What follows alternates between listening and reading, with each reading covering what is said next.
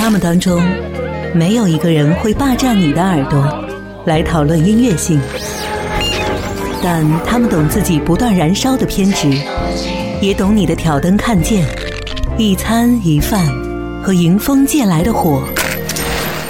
好听一零五五人物志，和你一起聊聊那些让你内心有戏的灵魂歌者。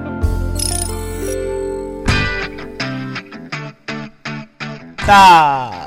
一。二三，大家好，我们是刺猬乐队，我是主唱子健，我是鼓手石路，欢迎收听由 Cookie 主持的动感音乐节目。要听更带劲的摇滚乐，请关注刺猬乐队。要听更好听的摇滚乐，请关注刺猬乐队。乐队的夏天，刺猬乐队主唱子健。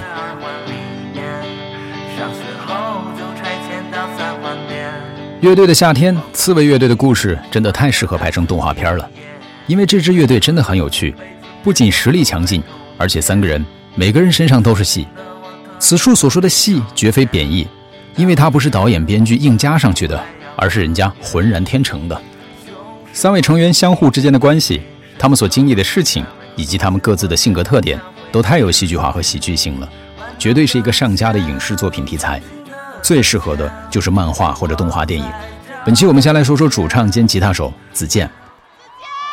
哎，这首歌叫《生之向往》。子健特别有才华，写词写得很好，有意境有哲理，本该是一位桀骜不驯、英俊潇洒的文人帅公子，可偏偏他是个五大三粗、不太爱洗澡、一脸颓丧、邋里邋遢，看上去又浑浑噩噩的废柴大叔。这种反差与错位，让他这个人看起来特别有喜剧效果。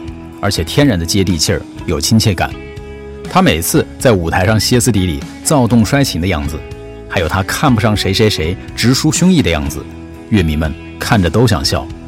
有记者问子健说：“最近你们接到了很多的邀约，能不能谈谈生活的变化以及今后的计划？”子健的回答依然是很有他个人的特色。他回答说：“很多合作都已经不想做了，比如说那种拍时尚杂志的，有专门的人帮你搭配衣服。”这在我看来就不是摇滚乐队该做的事儿。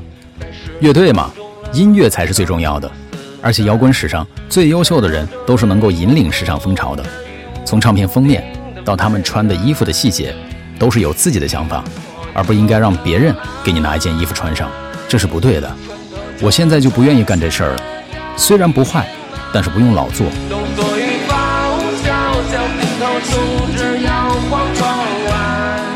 参加节目之后。刺猬乐队的微博粉丝从几万涨到了上百万。子健辞去了原来的程序员的工作之后，又推掉了两个互联网公司发出的程序员的招聘邀约。他说自己虽然对编程有热情，但是遇到一个好的产品太难了。而对于观众们津津乐道的借女鼓手石路的钱买吉他一事，子健也是痛快地表示说，自己现在不仅还清了债务，还默默产生了一个实在的愿望，在北京买房。终于。可以一门心思的做乐队了，今后也终于可以踏踏实实的做自己，把音乐梦想继续坚定的走下去了。为你推荐的歌曲来自刺猬乐队，《白日蓝梦》。